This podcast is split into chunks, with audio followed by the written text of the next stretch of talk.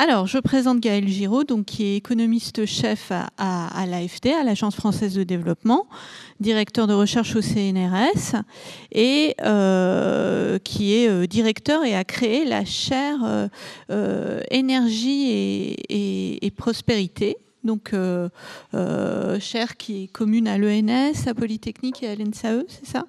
Voilà. Et je citerai son dernier livre, L'illusion financière aux éditions de l'Atelier. Euh, donc, euh, Gaël Giraud euh, avec cette chère énergie et prospérité, vous, êtes aussi un penseur de l'écologie. le thème d'aujourd'hui étant l'économie peut-elle devenir verte, on va peut-être déjà commencer par discuter de cette notion. C'est quoi ça, l'économie verte? Qu'est-ce que vous en pensez? Est-ce que vous y croyez euh? Alors l'économie verte, D'abord, bonjour à tous et à toutes. Euh, on pourrait dire l'économie verte, c'est une utopie qui prétend que euh, on peut passer à une économie entièrement décarbonée, donc qui n'aurait plus, qui serait plus responsable d'émissions de, de, gaz à effet de serre, de CO2 en particulier, et suivant la manière dont la personne qui vous en parle comprend ce qu'elle veut dire, ça peut être, on peut faire de la croissance verte, c'est possible, on peut verdir le PIB et il ne faut pas changer en gros le paradigme global dans lequel on se trouve. Euh, en fait, il y a des euh, gains euh, win-win, comme on dit en, anglais. Il y a des gains mutuels entre poursuivre la croissance productiviste dans laquelle on est engagé et euh, répondre aux enjeux climatiques et écologiques. Alors, si c'est ça l'économie verte, j'y crois pas du tout. Et c'est ça que je vais essayer de vous montrer avec quelques graphiques très simples, vous allez voir. Le premier, pour comprendre ce graphique, il faut voir que en abscisse, donc l'axe horizontal, vous avez la consommation d'énergie primaire au niveau mondial. Donc là, c'est toute l'énergie, le pétrole, le gaz, mais aussi euh, les renouvelables, le nucléaire évidemment, la géothermie, etc. Et puis, en ordonnée, l'axe vertical, vous avez le PIB mondial, euh, année après année. Chaque point correspond à une année. Donc, si vous prenez le point qui est en bas à gauche ici, c'est 1960. Le point qui est en haut ici, c'est 2011 de mémoire. Et donc, vous, remontez le temps comme ça le long de ce serpent. Alors ici, vous reconnaissez euh, la crise des années 70. Ici, vous reconnaissez la crise des subprimes en 2008. 2008-2009. Ça va? Alors, première, euh, première surprise, on a presque une droite. Ce qui veut dire qu'en 2011, et en fait on pourrait le prolonger aujourd'hui, ça ne changerait rien, c'est pareil, en 2011, on a besoin d'autant d'énergie supplémentaire pour augmenter d'un dollar le PIB mondial. D'accord? Et donc ça veut dire qu'en réalité, on a fait très peu de gains en termes d'efficacité de l'usage de l'énergie que nous consommons. Ça va? Autrement dit, le PIB mondial, il est toujours aussi intense en énergie aujourd'hui qu'il l'était dans les années 60. Hein, alors c'est vrai qu'il y a eu un tout petit progrès quand même quand vous regardez. Si vous regardez la pente euh, ici et la pente là, c'est pas tout à fait la même. Mais un découplage complet entre la consommation d'énergie d'un côté et le PIB de l'autre, ça voudrait dire que cette droite devient verticale. Hein, c'est-à-dire on arriverait à augmenter le PIB l'axe vertical, sans augmenter la consommation d'énergie. Et vous voyez qu'on en est très loin. Non seulement on en est très loin, mais on n'a quasiment fait aucun progrès dans cette direction depuis les années 60. Ça va?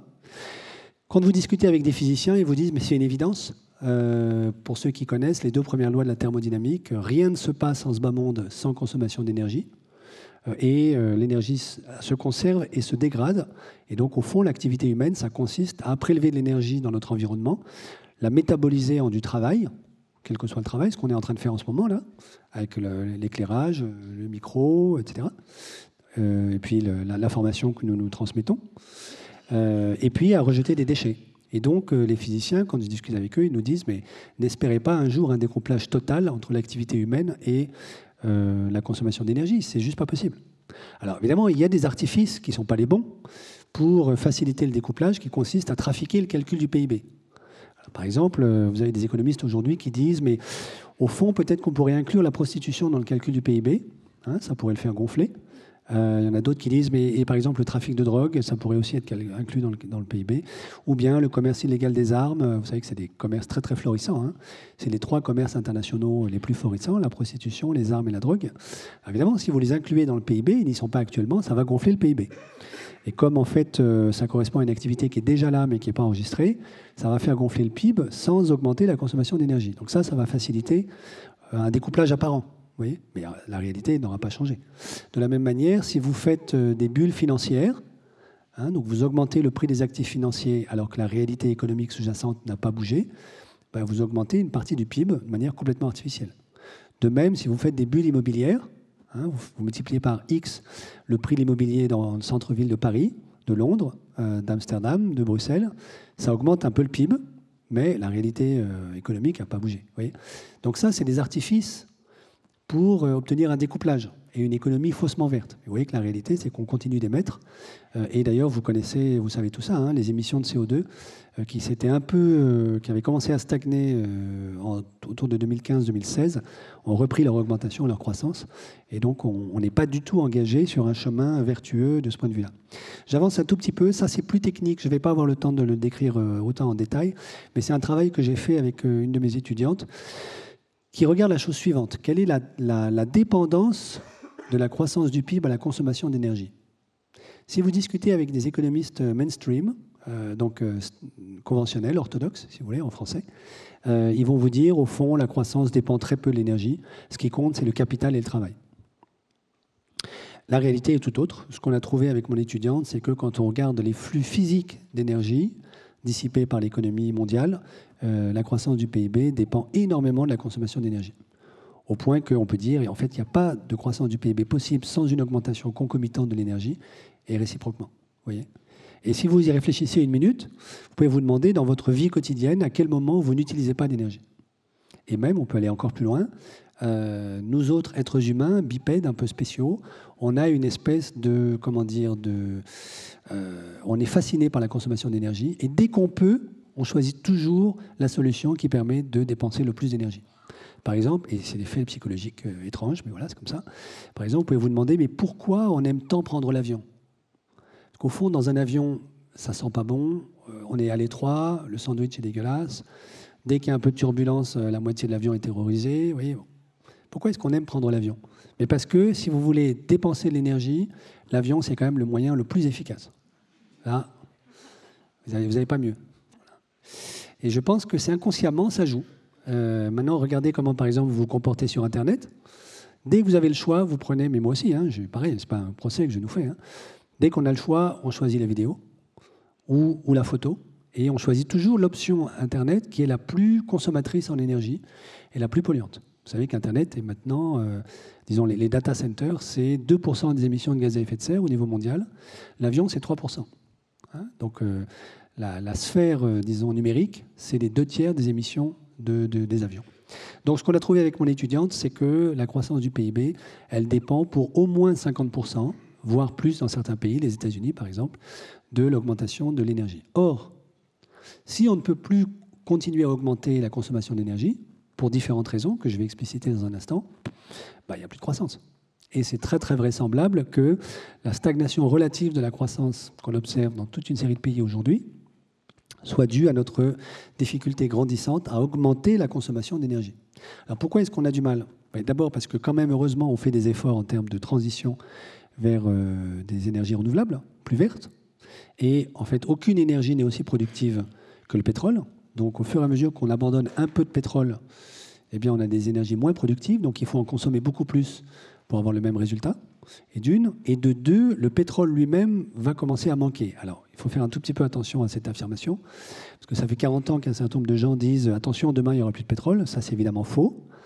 Euh, en revanche, ce qui est vrai, c'est qu'il y a un pic d'extraction du pétrole. Vous voyez, si vous regardez la courbe d'extraction du pétrole au niveau mondial, bah, tôt ou tard, elle atteindra un maximum, puisqu'il y a une quantité finie de pétrole sur cette planète. Bon. Question, quand est-ce qu'elle atteindra ce pétrole? Ce maximum, pardon avec les techniques conventionnelles d'extraction, euh, elle a atteint son maximum déjà en 2005-2006 au niveau mondial. Donc ça, c'est reconnu par tout le monde. L'Agence internationale de l'énergie l'a dit officiellement en 2010. Donc qu'elle a mis 5 ans à l'avouer, mais voilà. Donc là, il n'y a, plus de mystère là-dessus. On est à 87-88 millions de barils jour, euh, extraits du sous-sol tous les jours, avec les techniques conventionnelles, et ça plafonne depuis 2005. Pourquoi? À cause de phénomènes géologiques liés à la déplétion, que je peux vous décrire si vous voulez, si vous m'interrogez tout à l'heure. Après, le, débat n'est pas terminé parce qu'il reste aussi les techniques non conventionnelles. Fracturation hydraulique de la roche, vous en avez entendu parler, le fameux fracking, et puis tout euh, ce qu'on développe depuis maintenant euh, un peu moins d'une dizaine d'années, le gaz de schiste, le, le pétrole de schiste, etc. Donc depuis une dizaine d'années maintenant, il y a un débat entre ingénieurs pétroliers sur le thème quand adviendra le pic d'extraction du pétrole, toutes techniques confondues, à la fois conventionnelles et non conventionnelles. Ça ne veut pas dire que le lendemain du jour où ce pic sera atteint, il n'y aura plus de pétrole. Il en restera beaucoup, beaucoup trop d'ailleurs. Et si on continue de sortir ce pétrole du sous-sol, on va achever de détruire le climat, mais on ne pourra plus augmenter la quantité de pétrole extraite chaque jour du sous-sol. Ce qui veut dire, si entre-temps on n'a pas fait la transition énergétique, qu'on n'aura plus de croissance du tout. Vous voyez? Au niveau mondial. Alors peut-être qu'il y a des pays qui continueront à augmenter leur consommation de pétrole. Ce sera forcément aux dépens de d'autres pays dont la consommation va baisser. Ça va? Alors, il y a deux tribus parmi les ingénieurs pétroliers. Euh, il y a la tribu, disons, des optimistes du point de vue euh, écologique qui disent le pic du pétrole, toute technique confondue, c'est pour la décennie 2020. Et puis vous avez la tribu des pessimistes pour l'écologie qui disent c'est pas avant 2050-2060. Moi, je ne suis pas un ingénieur pétrolier, je ne peux pas trancher ce débat. En revanche, je constate que quelqu'un comme euh, Patrick Pouyanné, qui est le PDG de Total, a refait il n'y a pas très longtemps une, interview dans Le Monde dans, dans laquelle il dit à mots couverts, mais si vous lisez l'interview, vous verrez que c'est très clair. Le pic du pétrole, toute technique confondue, c'est pour la décennie 2020. Et c'était exactement la position qu'avait prise Christophe de Margerie, son prédécesseur chez Total. Vous vous souvenez, Big Moustache, euh, avant que lui-même ne meure bizarrement dans un accident d'avion euh, à Moscou. Voilà. Et donc ça veut dire que chez Total, on a tranché ce débat et on pense que le pic d'extraction du pétrole, c'est pour la décennie 2020. Si c'est vraiment pour la décennie 2020, vous voyez que notre très très forte dépendance à la consommation d'énergie et en particulier au pétrole va devenir un vrai problème, y compris pour la croissance. Donc vous voyez, je crois que pour répondre un peu à votre question, c'est ça tous les enjeux qu'il faut avoir en tête. Alors juste pour finir de répondre, là vous avez quasiment le même graphique qu'ici, d'accord? Sauf que en abscisse, voilà, en abscisse, on a mis simplement la consommation de pétrole, pas toutes les énergies primaires, mais simplement le pétrole. Et puis en ordonnée, à l'axe vertical, on a remis le PIB mondial. Et donc, de nouveau, le premier point en bas à gauche, ici, c'est 1960, et ici, c'est 2011. Alors là, vous voyez une vraie rupture de pente. Et vous voyez qu'on a fait un vrai progrès, c'est-à-dire qu'on est devenu un peu plus vertical au niveau mondial en termes de consommation de pétrole. Donc ça veut dire quoi? Ça veut dire que la transition écologique, dans l'aspect qui concerne la, consommation d'énergie, c'est certainement pas, à mon avis, s'affranchir totalement de notre dépendance à l'énergie. Ça, c'est juste pas possible. En revanche, s'affranchir à un certain type d'énergie, en particulier les hydrocarbures fossiles et en particulier le pétrole. C'est faisable, et puisque le monde l'a fait dans les années 80, à l'issue de la crise de 1970, dont vous voyez le reflet ici. Donc après les années 70 et les deux chocs pétroliers, en fait, le milieu industriel d'Occident, Europe de l'Ouest, États-Unis, Japon, et ensuite un petit peu Corée du Sud, s'est dit euh, tout ça c'est beaucoup trop dangereux. Si le baril de pétrole est capable de faire x4, x5 en quelques mois, il faut que nous, on se libère de la dépendance au pétrole. Et donc le monde industriel, déjà à l'époque, a commencé une transition hors du monde du pétrole. Mais elle est évidemment inachevée et on continue de dépendre encore énormément du pétrole. Voilà, dernier slide, et après j'arrête de répondre à la question. Ici, vous avez la consommation d'énergie au niveau mondial, euh, de nouveau jusqu'en 2010-2011. On pourrait le prolonger, il faut que je réactualise mes, diapositives. Euh, depuis 1860. Par type d'énergie. Alors, première remarque, ce que vous voyez, c'est que euh, quand vous regardez la, courbe totale, eh bien, elle est quasiment plate jusqu'à la. Ici, vous avez, voyez, vous voyez ici, vous avez la, pour ceux qui voient, hein, la crise de 1929. Et ici, vous avez 1945. Donc, c'est presque plat, en gros, jusqu'à la Seconde Guerre mondiale. Ça augmente très très lentement. Les choses sérieuses commencent après la Seconde Guerre mondiale, avec la consommation de masse. ici, vous voyez l'explosion des Trente Glorieuses, en termes de consommation d'énergie. Là, vous avez les chocs pétroliers. Donc là, vous avez une petite rupture de pente. Et de nouveau, on reprend une croissance exponentielle après les années 80. Alors, si on regarde, donc premièrement, vous voyez que ça coïncide très très exactement avec l'augmentation du PIB. Si vous avez une courbe du PIB mondial, j'en ai pas ici, mais on pourrait en trouver une facilement, vous la superposez à la courbe globale d'énergie, vous voyez que c'est quasiment la même. Hein, donc l'énergie et le PIB avancent absolument de conserve depuis plus d'un siècle. Ensuite, vous voyez que les choses sérieuses ont commencé en 1945. Alors évidemment, euh, nos grands-parents ont fait des... C'était héroïque, hein, la reconstruction de la France après la Seconde Guerre mondiale, mais ils l'ont fait sans le savoir à l'époque, au prix d'une dégradation environnementale majeure, puisque euh, ça a coïncidé avec une augmentation exponentielle de la consommation d'énergie euh, à l'époque. Troisième point, ici vous avez en noir c'est le charbon, en rouge ici c'est le pétrole, en jaune c'est le gaz, et puis ici vous avez d'autres types d'énergie, et là le petit liseré violet, ce sont les énergies renouvelables. Et donc vous voyez que les énergies renouvelables, vous et moi, on en parle beaucoup, mais au niveau mondial, ça reste encore très très négligeable. Globalement, 80% de l'énergie consommée au niveau mondial aujourd'hui reste de l'énergie d'hydrocarbures fossiles. 80%. Hein? Donc on n'a pas du tout engagé au niveau mondial une vraie transition énergétique vers une économie décarbonée. Ensuite, il y, a, encore pire, c'est que vous voyez que le, charbon non seulement ne faiblit pas, mais même il augmente depuis le début des années 2000, en grande partie à cause de la Chine, mais pas uniquement, aussi nos amis allemands, aussi l'Afrique du Sud, l'Indonésie, etc. Et donc là, il y a un enjeu massif, immédiat, urgentissime, qui est de fermer toutes nos centrales à charbon, y compris en France, il nous en reste quelques-unes, mais au niveau mondial. Si on continue d'ouvrir les centrales à charbon qui sont programmées en particulier par les pays d'Asie du Sud-Est, euh, on peut oublier les, deux degrés, c'est fini, c'est trop tard. Donc là, il y a un enjeu massif sur le charbon. Hein. Euh, mais vous voyez que les autres ne sont pas moins importants, et en particulier, euh, depuis quelques années maintenant, il y a une vraie réflexion engagée autour du gaz. Jusqu'à, disons, euh, il y a 4-5 ans, le gaz apparaissait quand même vraiment comme l'alternative euh, au pétrole et au charbon, comme étant la moins polluante, ce qui est vrai des énergies fossiles. Et donc, euh, l'énergie de transition, par exemple, dans le scénario négawatt que vous connaissez sûrement, le gaz est appelé à jouer un rôle fort en attendant qu'on puisse, en biseau, supprimer le charbon et le pétrole et le remplacer par du renouvelable. Sauf que, si on fait du commerce international de gaz aujourd'hui, de gaz naturel liquéfié en particulier, il y aura forcément dedans du gaz de schiste, on le sait. Les États-Unis vont devenir le premier exportateur mondial de gaz de schiste. L'Argentine s'apprête à en faire autant. Euh, L'Afrique du Sud. Donc ça va. Et puis l'Algérie commence à y réfléchir. Ça va devenir un vrai, vrai problème. Le gaz de schiste, comme vous le savez, c'est très polluant.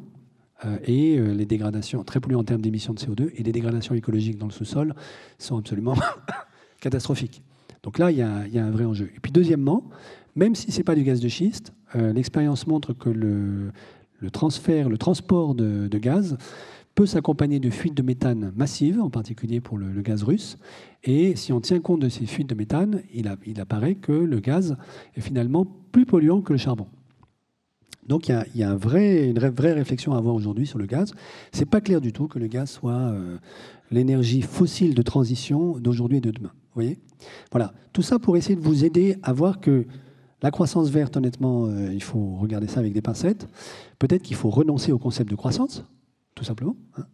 et qu'en tout cas, les choses sont beaucoup plus compliquées qu'une euh, espèce d'utopie euh, facile pourrait nous le faire croire.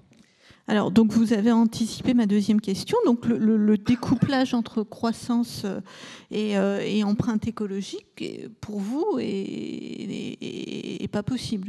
Il, Alors il, est très compliqué, oui. Quand, même, on peut l'observer localement sur des. Oui, alors vous l'observez dans un certain nombre de pays. Vous l'observez ici entre le pétrole et la croissance. Hein. Donc, je ne dis pas que rien n'est possible. Ce que je dis, c'est que toute énergie confondue, c'est très probablement impossible sinon de manière complètement négligeable, ou bien en trafiquant le calcul du PIB, ce genre de choses. Vis-à-vis du pétrole, c'est faisable, on l'a fait, mais on ne l'a pas du tout fait suffisamment. Et puis, euh, il y a plein d'énergies fossiles, le charbon en particulier, sur lesquelles on n'est pas sérieux. Hein. Donc, on est, donc on peut le faire. J'ai aucun doute sur le fait qu'on peut fermer toutes les centrales à charbon euh, très rapidement, mais c'est pas ce qu'on fait. Donc là, il y, a, un vrai enjeu. Alors, pour reprendre le débat un peu sur la, croissance, le découplage, disons. Là, vous avez une équation mathématiques, mais rassurez-vous, d'abord elle fait pas mal, et ensuite c'est des maths de niveau cinquième. Donc je suis sûr que tout le monde euh, va comprendre ce dont il s'agit. Pour euh, comprendre cette équation, vous commencez par le terme de gauche. Donc vous voyez qu'il y a un signe égal ici, et ici à gauche, vous avez CO2, c'est la quantité, admettons, de CO2 émise par la planète cette année. Et à droite, vous oubliez tout ce terme compliqué, vous regardez uniquement CO2 ici. Donc l'équation, en fait, c'est CO2 égale CO2. Je pense que jusque-là, tout le monde est d'accord À moins que quelqu'un ait une protestation massive. Bon, donc CO2 égale CO2. Puis vous vous rappelez que, on nous a appris ça quand on était en classe de 6e, 5e, j'ai le droit, comme on dit à l'époque, de multiplier en haut et en bas par la même quantité, ça n'altère pas l'identité. Ça va? Donc, je multiplie en haut et en bas par TEP, c'est-à-dire la quantité d'énergie consommée. OK? Donc, c'est toujours vrai que CO2 est égal à CO2 divisé par TEP multiplié par TEP. Jusque-là, ça va encore? Et puis, je n'ai pas de raison de m'arrêter en si bon chemin, puisque je peux le faire avec la quantité d'énergie consommée, je peux le faire avec le PIB, donc je multiplie en haut et en bas par PIB. L'égalité est toujours vraie. Et puis, pour euh, que ça ait du sens, je vais multiplier encore une fois par population en haut et en bas. Population ici et là. Donc, à moins d'une protestation véhémente, tout le monde est d'accord que cette égalité est toujours vraie. C'est une tautologie en fait. Hein. Ça va?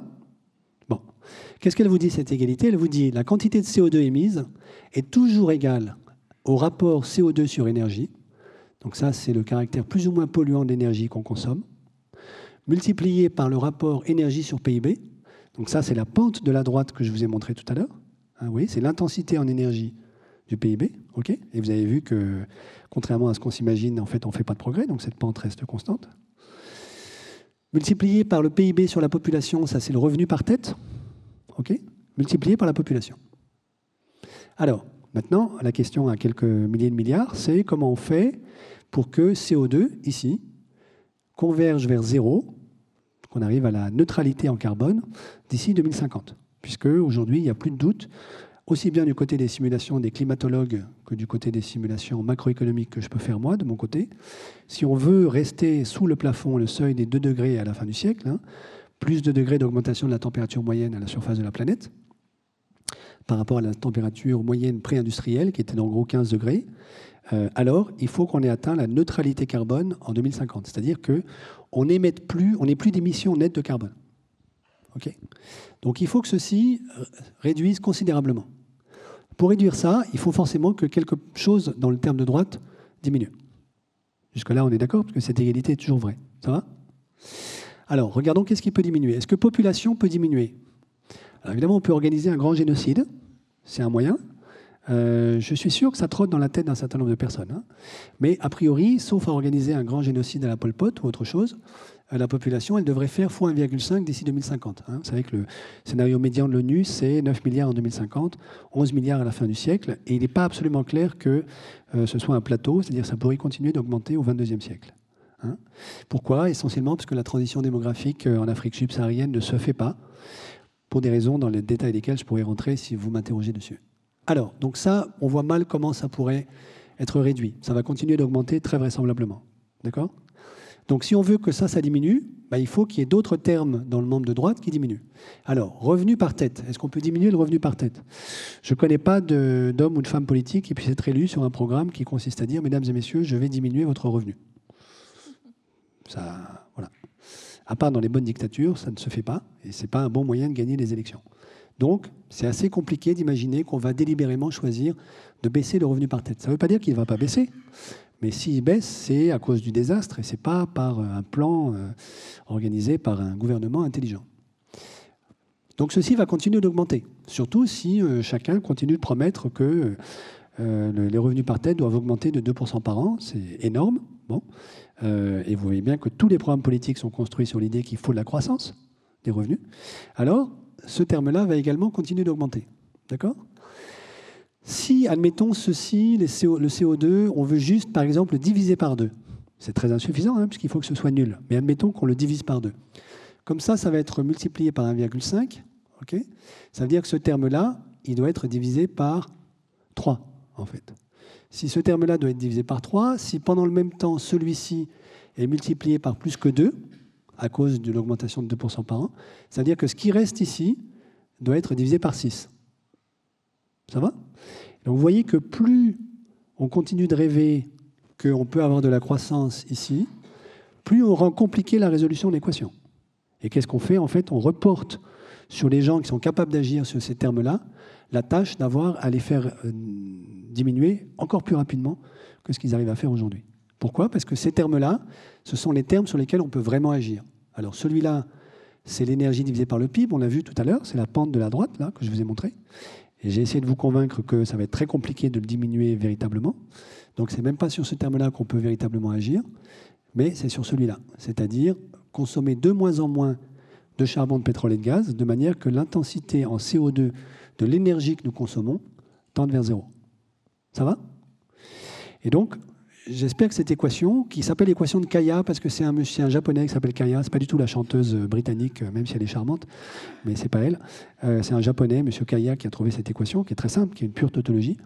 Euh, j'espère que cette équation vous convainc que c'est quand même très problématique de vouloir absolument continuer à augmenter ceci dans le contexte où ce terme-là doit tendre vers zéro très rapidement.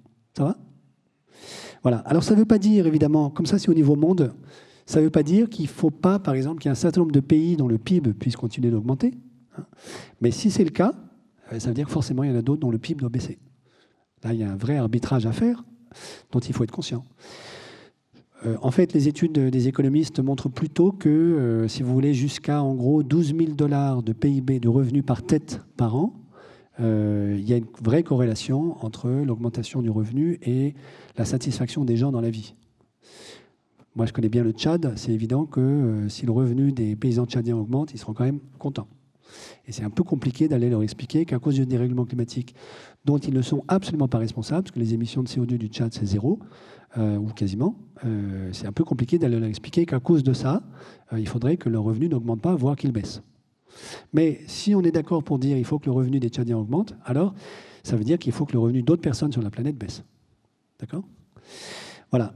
Euh, alors, un, autre point, je crois, qui est fondamental, et ce n'est pas une manière de dire que la transition est, impossible, hein, mais euh, puisque vous me disiez, au fond, est-ce qu'on peut découpler, euh, disons, quelque chose qui ressemblerait à la croissance à la transition écologique? Il y a deux autres points que je voudrais souligner qui, qui apparaissent très peu dans le débat public. Le premier, c'est la dépendance aux minerais. Donc ça, c'est un travail que j'ai fait avec un géophysicien de Grenoble, Olivier Vidal. Et ça va dans le prolongement de, euh, des, bouquins de, gens comme Philippe Biwix, pour ceux qui connaissent, hein, sur l'âge des low-tech et donc sur notre dépendance aux minerais. La remarque, c'est que euh, nous autres euh, bipèdes, non seulement nous dépendons de l'énergie que nous consommons, mais aussi de la matière. Et dans cette matière, il y a des minerais, et les minerais, c'est non renouvelable. Alors, ici, si vous regardez la cartouche bas gauche, vous avez l'augmentation de la quantité de cuivre, de zinc et d'aluminium depuis 1900 jusqu'à aujourd'hui. Donc vous voyez que c'est des courbes qui ressemblent beaucoup à la courbe de consommation de l'énergie que je vous ai montré tout à l'heure.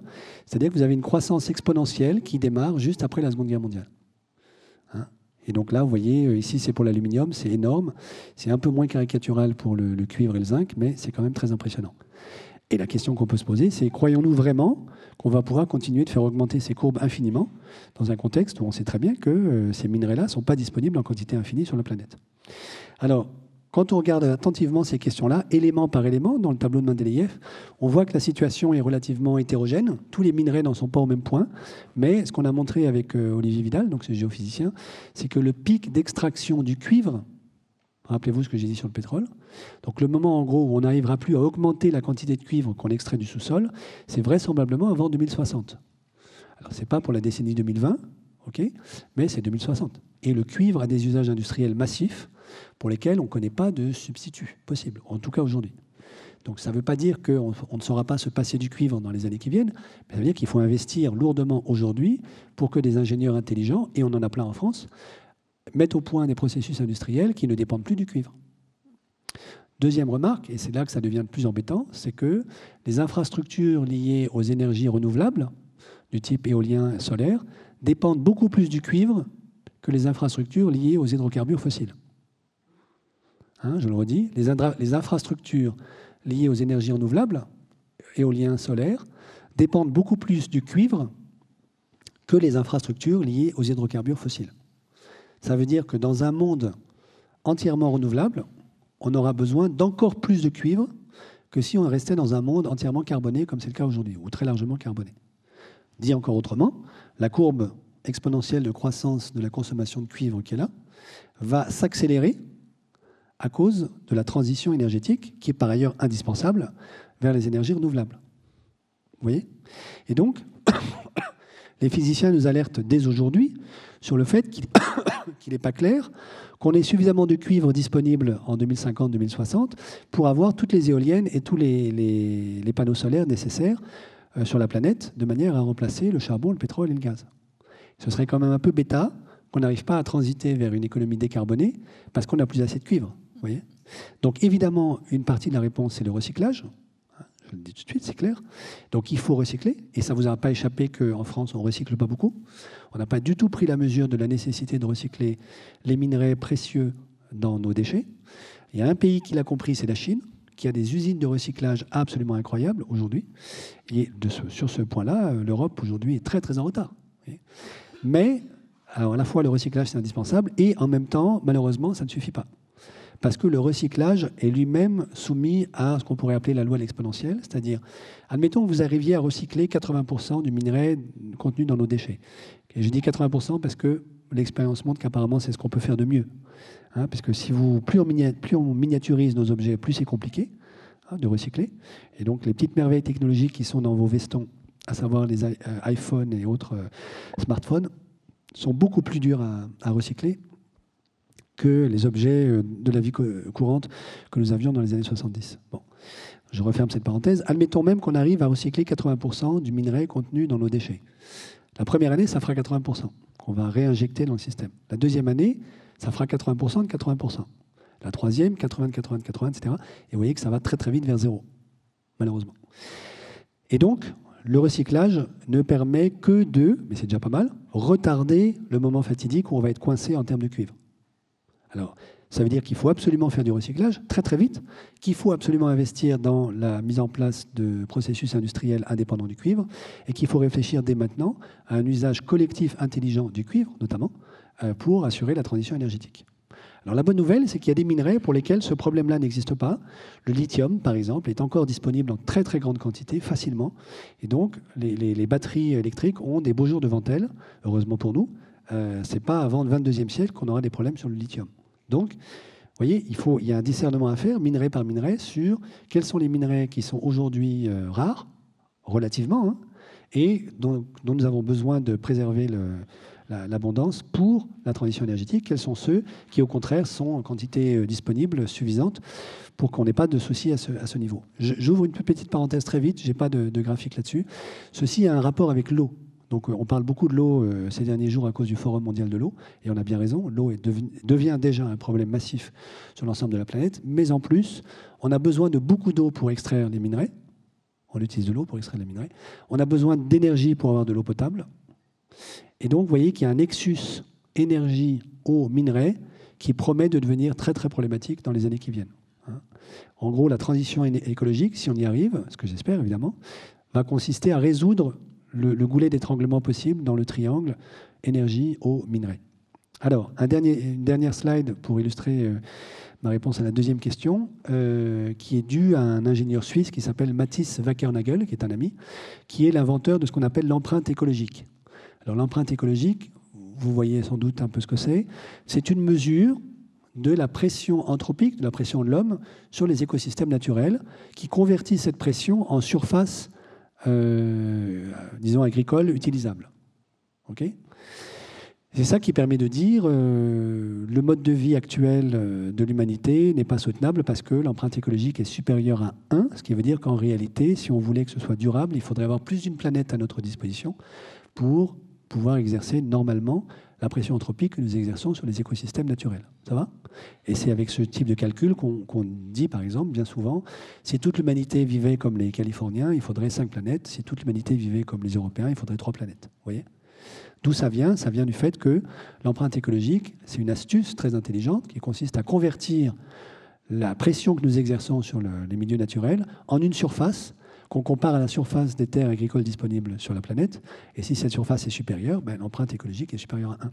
Alors ça ne veut pas dire qu'on meurt tout de suite, hein, c'est ça qu'il faut comprendre, hein. mais ça veut dire qu'on est en train de dégrader très très significativement les écosystèmes naturels. Vous avez peut-être vu la sortie maintenant du rapport euh, de l'équivalent GIEC pour la biodiversité, hein, qui est très très alarmiste. Voilà, ça n'est alarmiste, ça n'est de surprise que pour ceux qui n'avaient pas du tout vu le, problème de la biodiversité, qui est massif. Euh, et, du coup, l'empreinte écologique, c'est une manière de, capturer ça. Hein. Donc, pour le dire encore autrement, notre mode de vie n'est durable que si notre empreinte écologique est inférieure ou égale à 1. C'est-à-dire, on n'a qu'une seule planète et on ne peut pas exercer de pression anthropique supérieure à celle qu'elle est capable de supporter durablement. Ça va? Le fait qu'on ait une empreinte écologique au niveau monde qui soit supérieure à 1 maintenant, depuis plus de 20 ans, 30 ans, euh, ça veut dire qu'on est dans ce que j'appelle moi le moment du coyote. Alors pour ceux qui connaissent, euh, le dessin animé du coyote, euh, vous vous souvenez, c'est un coyote qui, qui arrive sur des tas d'aventures, et puis à un moment ou un autre, fatalement, dans le, dans le dessin animé, il se met à courir le long d'une falaise, et puis il ne voit pas qu'il a dépassé la falaise. Donc il est dans le vide, il mouline avec ses petites jambes à toute vitesse, il regarde le vide, mais il n'est pas encore tombé. Il va tomber. Alors nous sommes dans le moment du coyote, c'est ce moment improbable où nous avons dépassé les limites de la falaise, nous avons une empreinte écologique supérieure à 1, mais nous ne voyons pas, en tout cas vous et moi en France, parce qu'on a beaucoup de chance, l'effondrement des écosystèmes naturels. Alors d'autres les voient.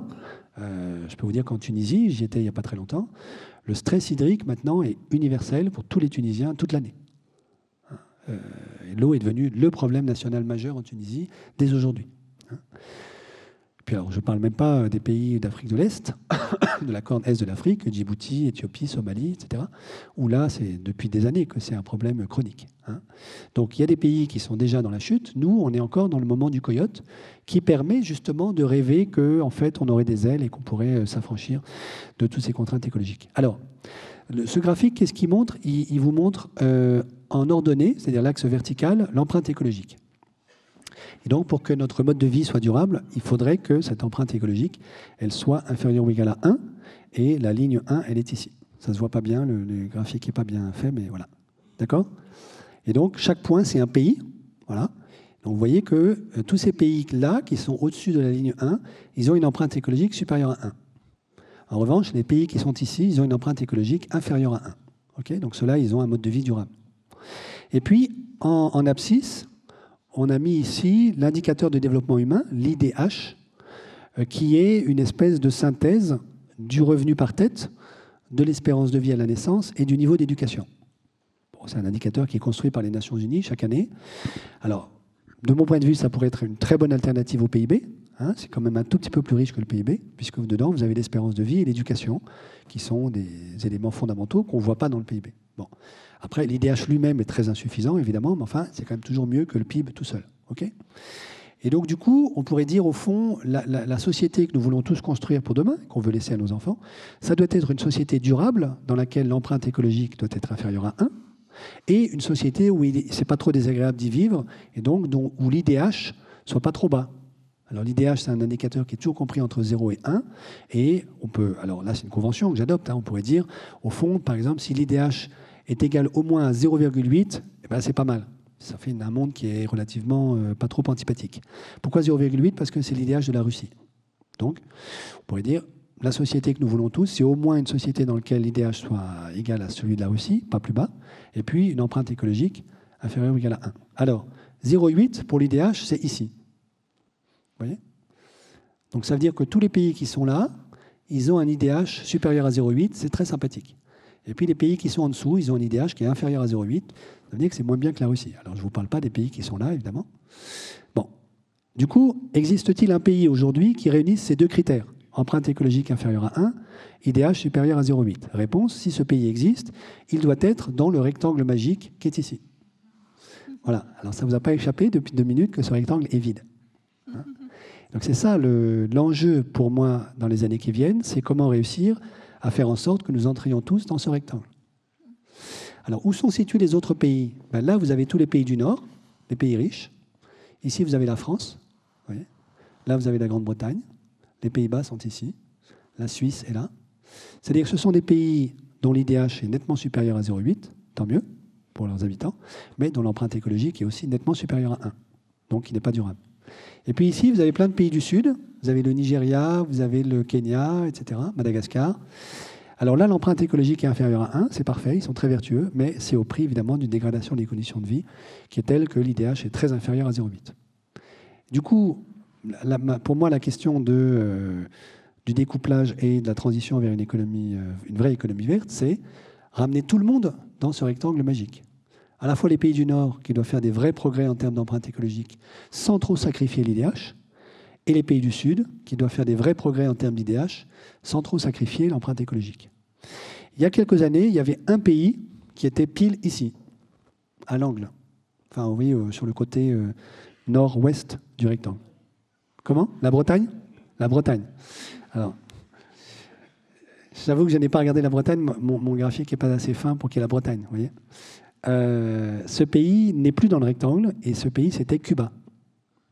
Pourquoi est-ce qu'il n'est plus dans le rectangle? Parce qu'avec l'ouverture des frontières de Cuba euh, au commerce avec les États-Unis, l'empreinte écologique a explosé, elle est au-dessus de 1. Mais il y a quelques années, Cuba était encore ici. Et du coup, ça me fait dire qu'il y a une troisième dimension qu'il ne faut pas oublier, parce que c'est vrai que la société cubaine, on pourrait dire c'est pas mal, mais en termes de droits de l'homme et de démocratie, c'est quand même pas absolument l'idéal.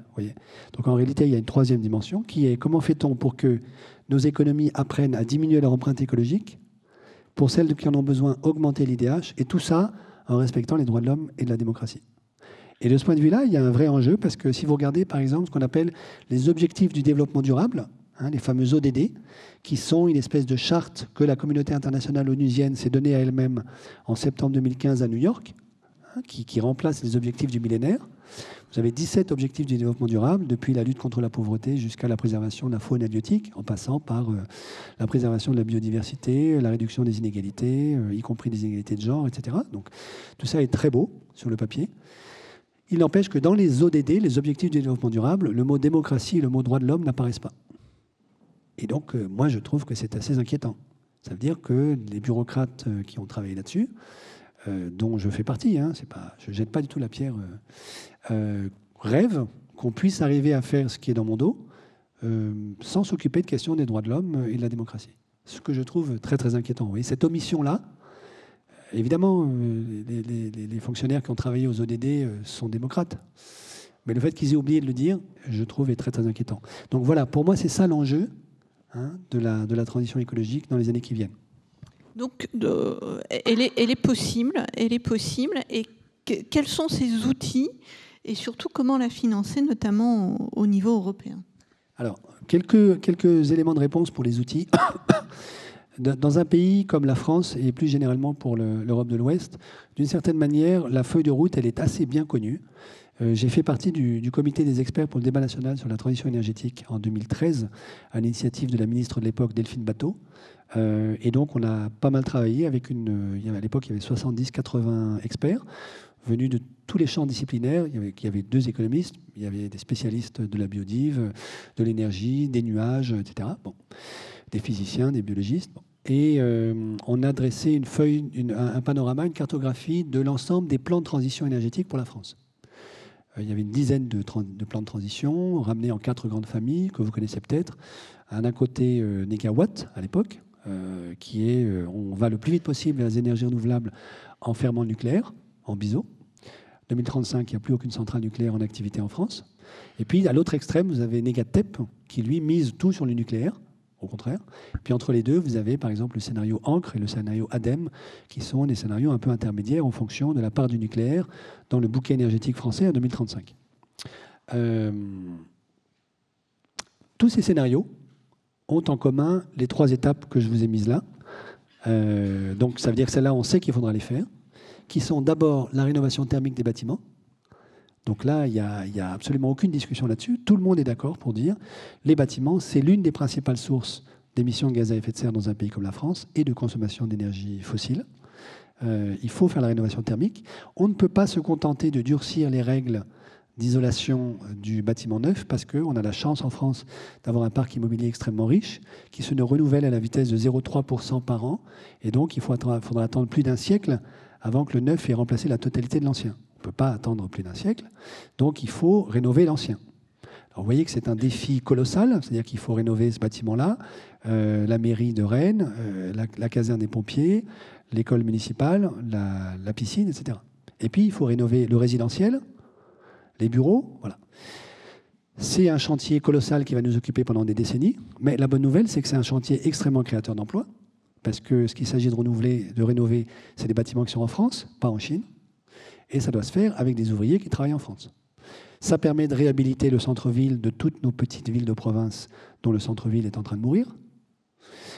Et euh, d'une certaine manière, je crois que ça inscrit dans le paysage dans lequel nous vivons la transition, c'est-à-dire que ça, devient visible.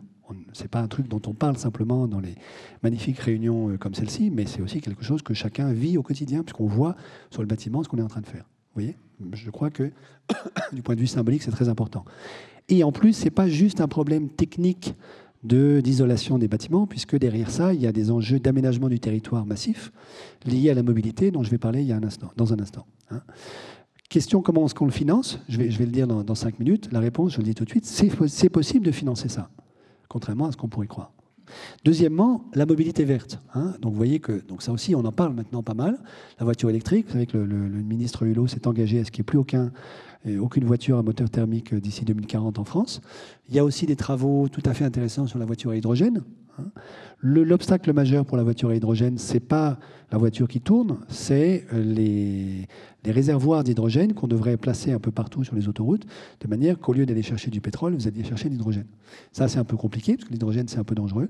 Et pour l'instant, on ne sait pas très bien dans quoi on pourrait mettre ces réservoirs d'hydrogène. Et évidemment, il faut des investissements massifs de la part de l'État pour avoir un réseau de réservoirs d'hydrogène capable d'assurer le boulot que font les stations-service à essence aujourd'hui. Troisième étape, la transformation des modes de production d'énergie, à la fois dans les processus industriels et agricoles. Je reviens un instant sur la mobilité verte, excusez-moi, en lien avec la rénovation thermique des bâtiments, pour dire un mot sur l'aménagement du territoire. Aujourd'hui, on continue d'être pas mal habité par l'imaginaire, disons, californien de la banlieue pavillonnaire, avec une maison euh, tous les 50 mètres, si possible deux piscines, un grand jardin, euh, trois ordinateurs, etc. Euh, et un jacuzzi. la réalité, c'est que tout ça, il faut arrêter complètement si on veut vraiment être sérieux en termes de transition. C'est une mauvaise nouvelle pour ceux qui ont une piscine dans leur villa euh, derrière Nice, mais voilà. Euh, il faut des petites villes très denses pour faire de l'économie d'énergie, innervées par du transport public, plus de voitures dans les villes. On utilise la voiture uniquement dans les transports entre villes, mais pas à l'intérieur des villes, et avec de la polyagriculture autour de chaque ville, pour arrêter cette folie au terme de laquelle ce que nous mangeons dans nos assiettes fait trois fois le tour du monde avant d'arriver dans nos assiettes. On a fait aussi la folie de spécialiser l'agriculture en France, de sorte que dans la Beauce, vous n'avez quasiment que du blé. Euh, en Normandie, vous n'avez quasiment que du lait. J'exagère un petit peu, évidemment, hein, mais quand même. Et dans le Limousin, vous n'avez que de la viande. Voilà.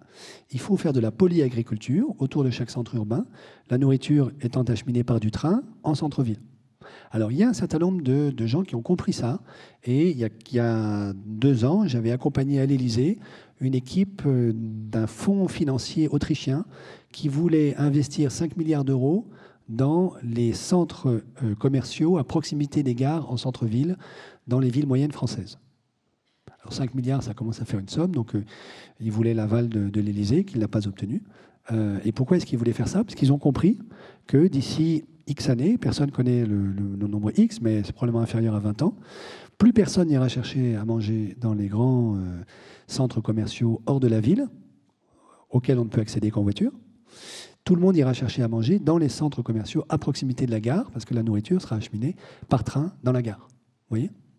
Alors là aussi, ça suppose une petite révolution du côté de la SNCF, bien sûr, mais pour les urbanistes et ceux qui travaillent sur l'aménagement du territoire dans les 20, 25, 30 années qui viennent, il n'y a plus aucun mystère sur cette question-là. voyez? Et ça suppose aussi qu'on arrête les banlieues euh, tentaculaires euh, qu'on construit, euh, par exemple, entre Marseille et Aix-en-Provence, l'île Roubaix-Tourcoing, etc. Tout ça, évidemment, ne va pas du tout avec le schéma de petites villes très denses pour faire des économies d'énergie. Donc vous voyez que ce n'est pas juste un problème technique. On va demander à quelques ingénieurs de nous expliquer comment on isole les combles de notre maison secondaire. C'est beaucoup, beaucoup plus vaste que ça. C'est un vrai projet de société. C'est un projet politique, en réalité. Parce qu'on va s'amuser, par exemple, à notre jeu, euh, notre sport national préféré, qui est de savoir s'il faut faire passer la ligne de chemin de fer euh, plutôt dans telle commune ou dans telle autre. Il va falloir au passage se, poser la question de savoir si on ne veut pas réhabiliter l'extraordinaire réseau ferré que nous avions en 1945 et que nous avons fermé complètement, alors que les Belges, par exemple, l'ont gardé, les Allemands l'ont gardé. Bon. Nous, en France, euh, probablement à cause de notre penchant technocratique et bonapartiste, on a tout misé sur le TGV. Mais le TGV, c'est 100 000 personnes par jour. Hein. L'île de France, c'est 1 million de personnes par jour.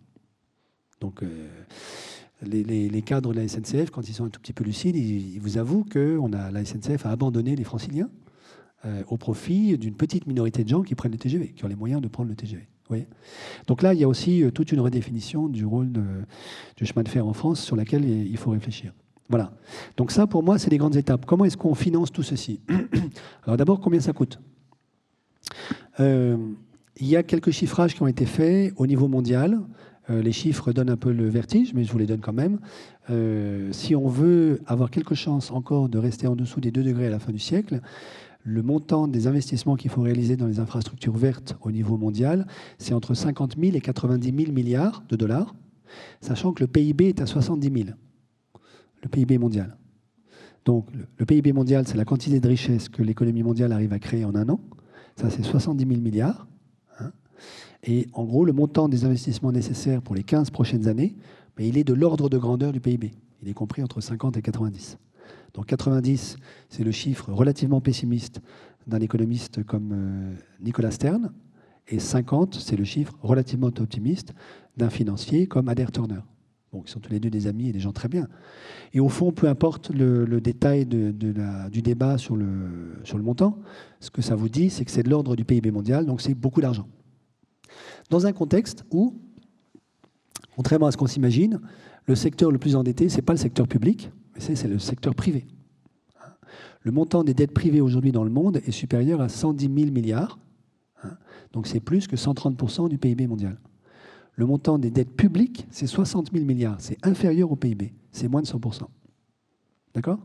Et donc en réalité, le secteur qui est le plus à même de financer, de supporter une partie du coût du financement ici, c'est le secteur public à condition que dans nos têtes, nous nous autorisions à faire de la dépense publique et que nous sortions de cette espèce de, comment dire, de mythologie selon laquelle il faut absolument que l'État réduise ses dépenses pour qu'on se porte mieux. C'est exactement le contraire, de mon point de vue. Dans le, comment dire, le, dispositif déflationniste dans lequel euh, l'Europe aujourd'hui est enfermée avec le Japon, euh, la vraie solution, c'est l'augmentation des dépenses publiques pas pour faire n'importe quoi, pas pour ajouter encore 40 euh, ronds-points là où ça ne sert à rien, mais pour financer la transition écologique dans un pays comme la France. Ça, ça suppose qu'on débloque une espèce de tabou qui est le tabou qui entoure la dépense publique. Alors, il y a plein d'autres leviers de financement que simplement la dépense publique, sur lesquels il y a eu beaucoup de travaux. Je vous en cite quelques-uns. Vous avez eu le rapport Stern-Stiglitz euh, qui, a, qui, était, qui clôturait en fait le travail de la commission Stern-Stiglitz, dont j'ai fait partie, qui était une commission internationale lancée par la Banque mondiale et par euh, la ministre Ségolène Royal euh, lors de la COP à Marrakech, la COP 22. La question qui a été posée, c'est quid pour vous Donc il y avait un panel d'une quinzaine d'experts mondiaux sur cette question. Quid pour vous d'une tarification carbone au niveau mondial? Est-ce que vous pensez que c'est utile Ça peut aider à la transition ou pas? Tarification carbone, vous avez deux manières de la mettre en œuvre. Une taxe carbone, et puis un, marché des droits à polluer avec un prix du carbone, de la tonne d'émission. D'accord? Euh, donc la Commission dit, et à mon avis à tout à fait juste titre, euh, certes, chaque pays est souverain, il fait bien ce qu'il veut, mais nous, on constate que les marchés des droits à polluer, ça ne marche pas du tout. Il n'y a aucun marché des droits à polluer sur la planète aujourd'hui qui donne un prix de la tonne de carbone au-dessus de 5-6 euros la tonne. Or, il n'y a aucun doute sur le fait qu'il faut absolument que partout on soit au-dessus de 20, et même plutôt au-dessus de 30, et ce serait encore mieux si on était au-dessus de 40. Vous, voyez? Vous avez des pays qui ont mis en place une tarification carbone sous la forme d'une taxe. Euh, la Suède est à plus de 115 euros la tonne, la Suisse est à plus de 90 euros la tonne. Ça ne les a pas tués. Personne n'a entendu parler d'une récession massive en Suède ou du fait que les Suisses maintenant euh, se chauffent avec du bois. Donc euh, c'est possible d'avoir des taxes carbone tout à fait volontaristes.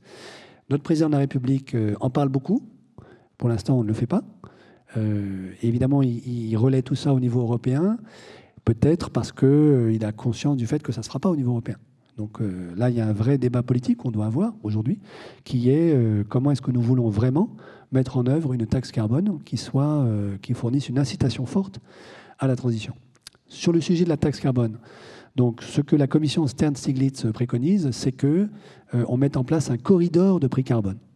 Alors pourquoi? Parce que là, la Commission est entrée dans un débat qui a été initié notamment par notre gloire nationale qui s'appelle Jean Tirole, qui a le prix Nobel en économie, qui, euh, de temps en temps, sort une tribune pour dire, vous savez, toute cette négociation au cours, de la COP, la COP 21, la COP 22, 23, 24, cette année, tout ça, ça ne sert pas à grand-chose. Ce qu'il faut faire, c'est un grand marché international des droits à polluer, duquel émergera un prix unique mondial du carbone qui mettra tout le monde d'accord. La Commission dit, c'est juste pas possible, vous pouvez oublier tout de suite, jamais on aura un marché mondial où on mettra ensemble autour de la table la Chine, les États-Unis, l'Allemagne et le Zimbabwe. Et en plus, il n'y a aucune raison fondamentale pour que le bon prix du carbone qui permet de basculer vers les renouvelables soit le même en Afrique du Sud, en Inde et, en Allemagne, dans la Roue. Il n'y a aucune raison. Donc, c'est certainement pas un prix unique mondial du carbone qu'il faut chercher, c'est un corridor de prix carbone dans lequel tout le monde entre, tous les pays entrent, via par exemple une taxe, et ensuite on se met d'accord sur la vitesse à laquelle le, carbone, le, corridor pardon, augmente. Alors, euh, quelle est la, taille du corridor préconisée par la Commission? C'est 40-80 dollars, la tonne en 2020, 40-80, puis on monte à 50-100 en 2030. Voilà. Je vous donne mon avis, je pense que 50-100 c'est trop faible. Nous, les simulations qu'on a faites euh, à l'Agence française de développement montre qu'il faut beaucoup plus que 50-100 en 2030, si on, veut, si on veut avoir quelque chose de rester en dessous des 2 degrés. Mais vous voyez bien que c'est aussi, il y a aussi un aspect politique. C'est-à-dire que si vous commencez à dire aujourd'hui, bah, on va s'engager sur un chemin qui nous emmène à une taxe carbone mondiale comprise entre 200 et 400 dollars la tonne, il y a beaucoup de gens qui arrêtent de vous écouter. Donc vous êtes obligé d'être un tout petit peu suroptimiste pour 2030, de manière que les opinions nationales acceptent de monter à bord en 2020. Ensuite, vous avez la taxe sur les transactions financières, la, fameuse taxe Tobin. Donc, vous avez eu un rapport euh, Canfin-Grandjean. Canfin, c'est Pascal Canfin, l'ancien ministre. Alain Grandjean, c'est un, grand ingénieur français qui travaille beaucoup sur ces questions. Rapport qui avait été remis au président de la République, euh, euh, François Hollande, en 2015, qui préconise l'usage de la taxe sur les transactions financières pour financer la transition. Vous avez aussi l'usage de la garantie publique. L'État donne sa garantie. Je vous en parlerai davantage si vous voulez. Vous avez euh, quelque chose qui est très discuté aujourd'hui, qui est la question d'un bonus-malus vert pour les banques. Vous savez que lorsque les banques vous accordent un crédit, elles doivent provisionner un peu de fonds propres, un peu de capital. Question, et si on les autorisait à provisionner moins lorsque c'est un crédit vert, et si on les obligeait à provisionner plus lorsque c'est un crédit brun? Ben, Ça fournirait une sacrée incitation pour que les banques arrêtent de financer du brun et financent du vert. Et évidemment, il faut nommer Alain Grandjean grand commissaire à la transition pour qu'il dise ça c'est vert et ça c'est brun, parce que sinon tout va devenir vert, c'est évident. Hein? Donc ça, c'est très discuté en ce moment. Euh, les banques, ils sont favorables à condition qu'on mette que du bonus. Ça ne vous étonnera pas.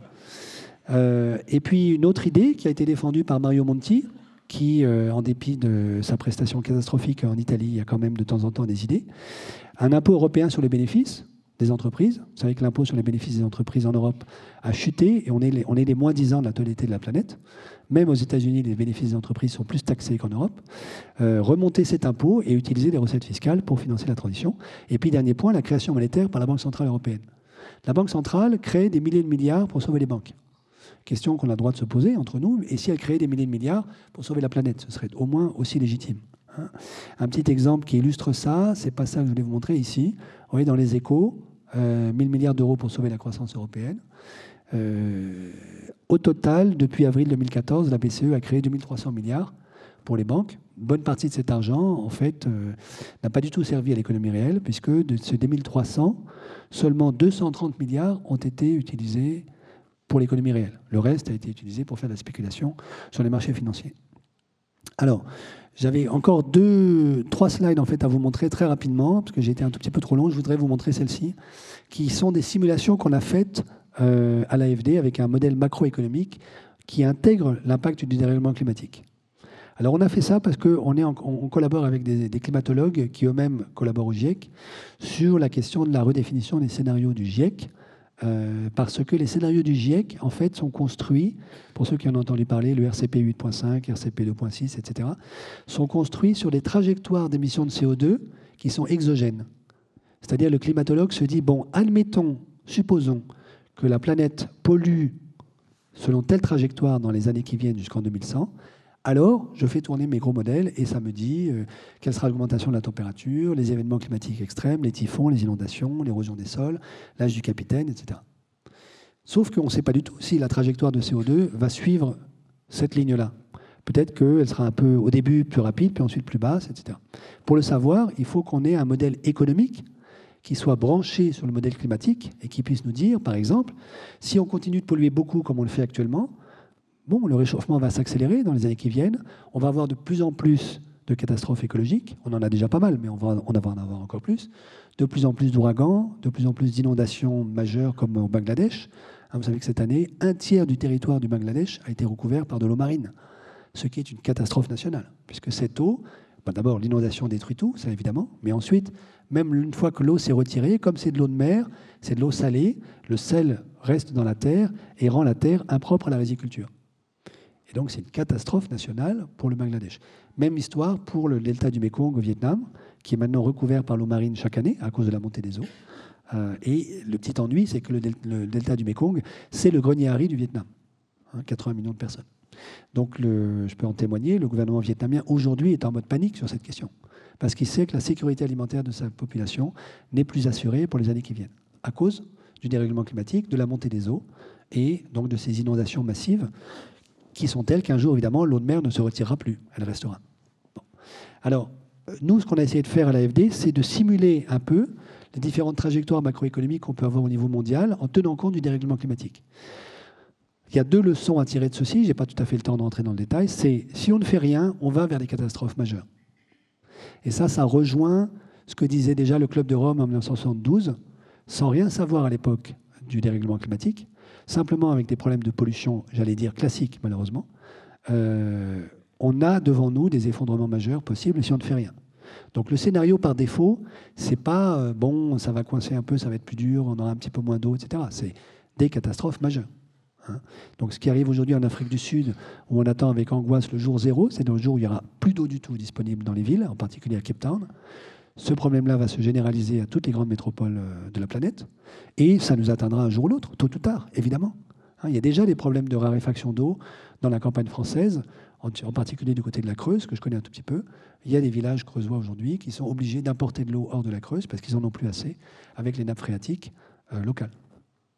Et je ne vous parle même pas de ce qui se passe évidemment dans le sud de l'Italie, dans le sud de l'Espagne, où la raréfaction de l'eau se joint maintenant à une érosion massive des sols qui fait s'effondrer la, productivité agricole de ces sols. Alors, est-ce qu'on est capable d'avoir des effondrements mondiaux?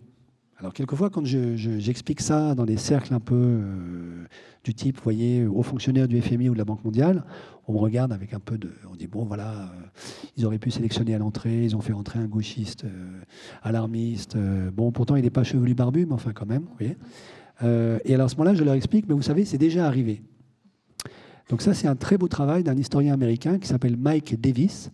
Donc c'est pas Miles Davis, ça c'est le joueur de, trompette, c'est Mike Davis qui s'appelle Génocides tropicaux, ça a été traduit en français, euh, qui a étudié ce qui s'est passé en 1890. En 1890, il y a eu un énorme phénomène El Niño qui a traversé, qui a impacté tout le Brésil, toute l'Afrique subsaharienne, l'Inde et la Chine. Les administrations coloniales de ces pays à l'époque ont traité le sujet par-dessus la jambe, n'ont rien fait pour les populations. Le résultat, c'est 50 millions de morts en 1890. Donc premièrement, ça veut dire que c'est possible. Il y a des catastrophes humanitaires d'ampleur mondiale qui ont déjà eu lieu. Deuxièmement, on est capable de ne même pas le savoir et de l'avoir oublié, puisque ceci ne figure dans aucun manuel d'histoire. Voyez? Ce qui est quand même assez inquiétant.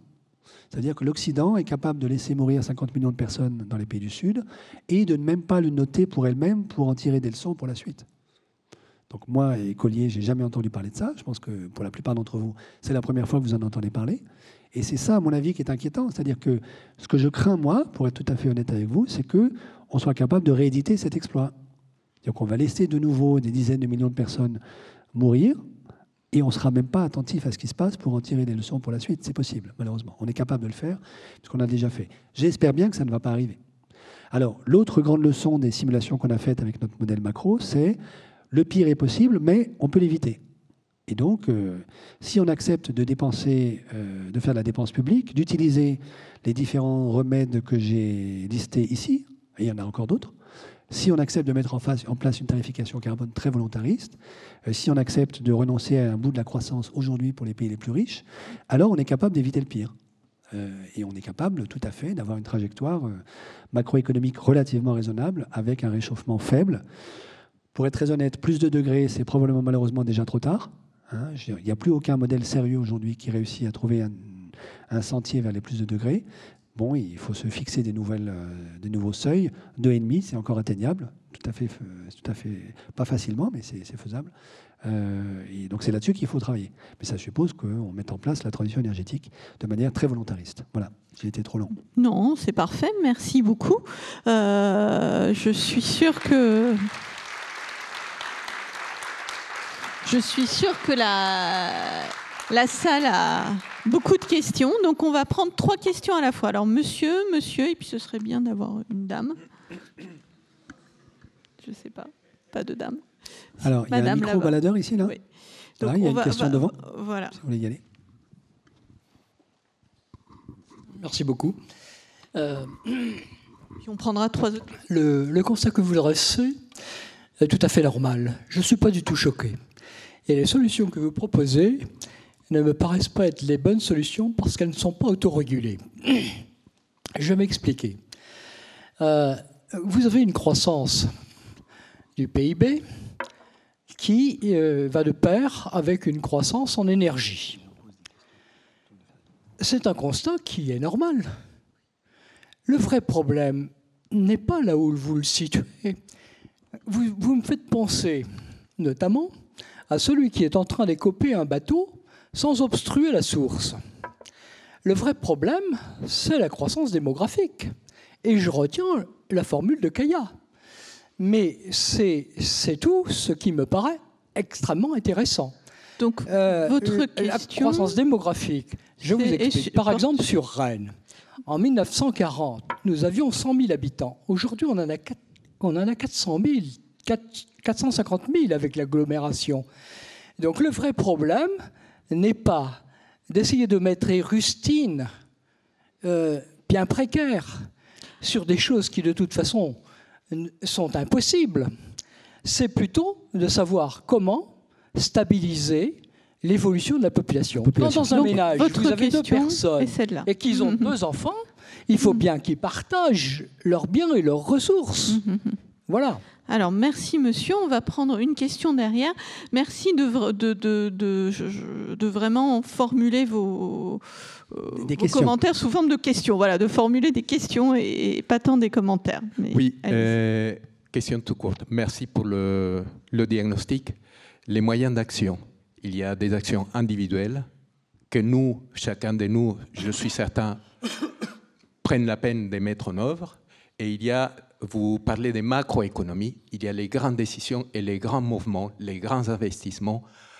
Quelles actions précises au niveau européen vous proposez? Qu'est-ce que vous pensez, par exemple, de l'initiative de la pétition pour le climat? Voilà. Laquelle? Celle de José Larouturou Oui. oui d'accord. Et il y avait une dame là-bas, je tiens, est-ce que les mais la parole aussi. Allez, la parole aux dames. voilà. Donc là, on a trois questions et puis on, reprendra trois, questions après. Je pense qu'on aura le temps. Et puis je vais vous demander de répondre. Moi, c'est une question sur le schéma euh, de l'empreinte écologique. C'est par rapport au bouton. Où est-ce qu'il se place? Voilà. D'accord. Alors, je vais, reprendre et merci beaucoup pour les trois questions qui sont fondamentales. Hein. La question de la population. En fait, je, suis, euh, je serais tenté d'être d'accord avec vous.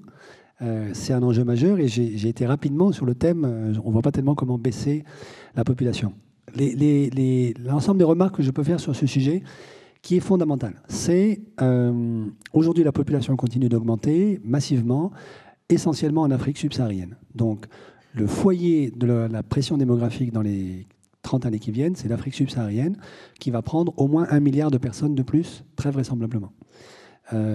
pourquoi? Alors là-dessus, il y a un petit débat, mais en gros, maintenant, le, disons, milieu des démographes est de plus en plus d'accord sur le, constat, parce que les plans d'ajustement structurel euh, calamiteux qu'on a mis en place dans les années 80 ont disloqué les services publics, de sorte que beaucoup de familles maliennes, mauritaniennes, etc., euh, n'ayant plus accès aux services sociaux, n'ayant plus de retraite, ont recommencé à avoir beaucoup d'enfants. Parce que dans un monde où il n'y a plus de services publics, les enfants, c'est votre euh, allocation chômage, votre sécurité sociale, votre retraite, etc.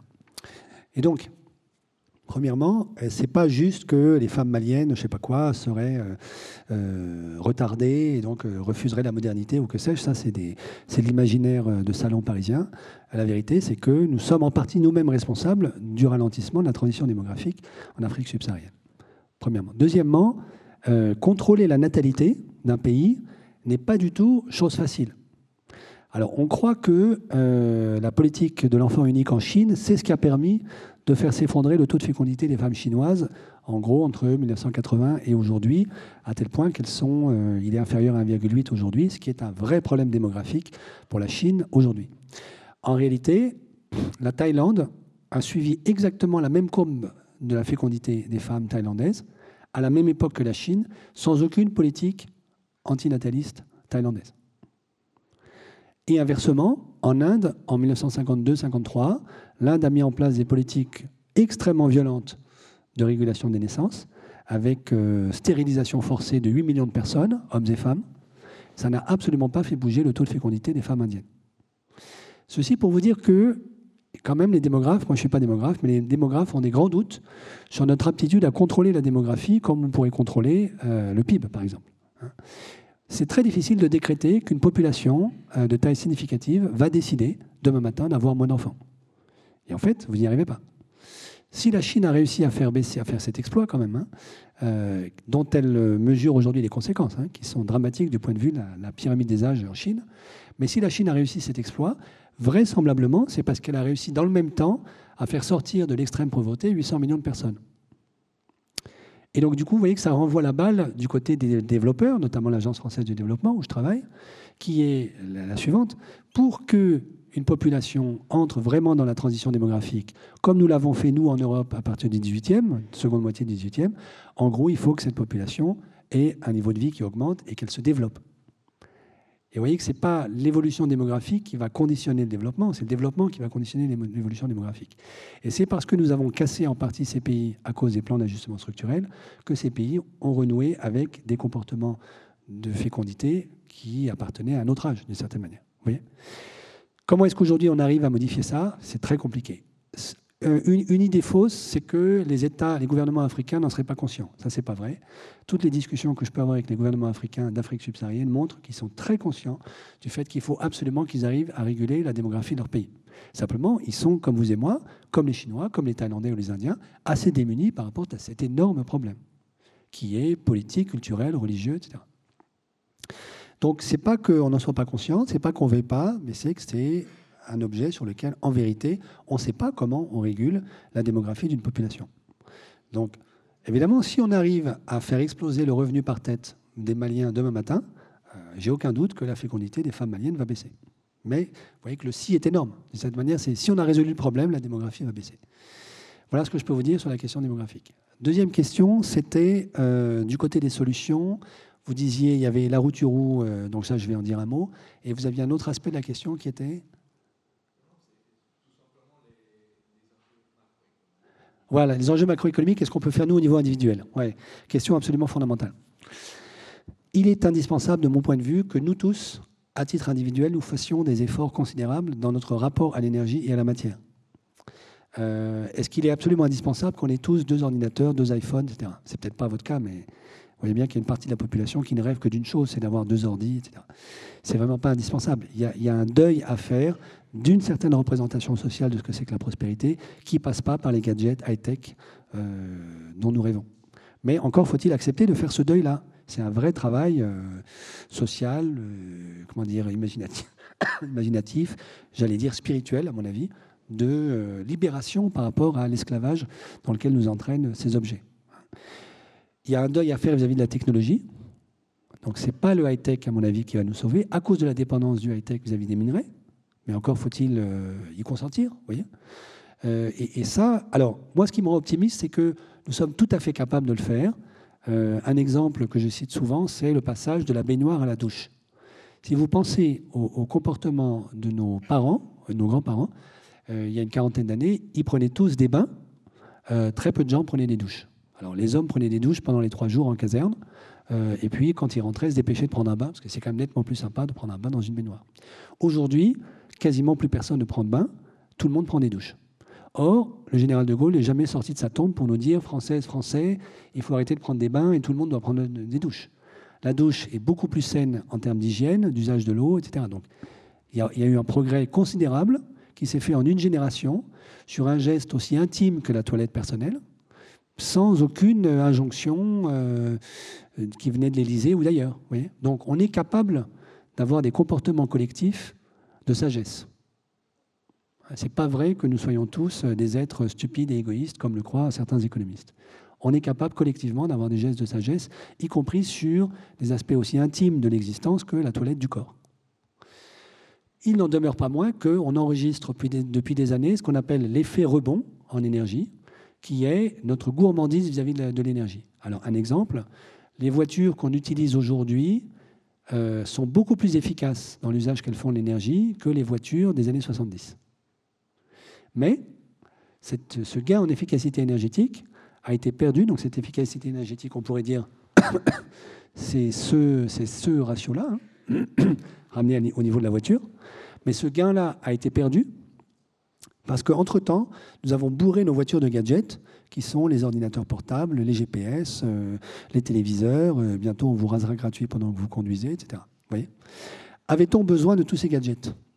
A-t-on vraiment besoin d'un remont de vitre électrique? Est-ce que vraiment personne est capable de remonter sa vitre à la main? C'est une vraie question. Euh, et donc, cet exemple-là, parmi des millions d'autres, montre que nous autres bipèdes, on adore tellement l'énergie qu'à chaque fois qu'on fait un gain d'efficacité énergétique, très souvent on le perd en s'inventant un nouveau besoin qui nous permettra de continuer à dépenser l'énergie. Voilà. Là, il y a un vrai travail à faire, qui est un travail culturel, de nous déprendre de la fascination pour la consommation d'énergie. C'est ce qui me fait dire que je ne vois que deux régions au monde qui sont capables de mener à terme la transition écologique et en particulier énergétique de manière satisfaisante, qui sont l'Europe et le Japon. Pourquoi? Parce que pour le faire, il nous faut de l'argent. Ça, c'est le problème du financement. Il nous faut des ingénieurs très bien formés. Par exemple, la rénovation thermique des bâtiments, c'est quand même un problème technique. Hein, le verdissement de la mobilité, le verdissement des processus industriels. Il faut des bons ingénieurs. On n'a pas besoin d'un deuxième Einstein.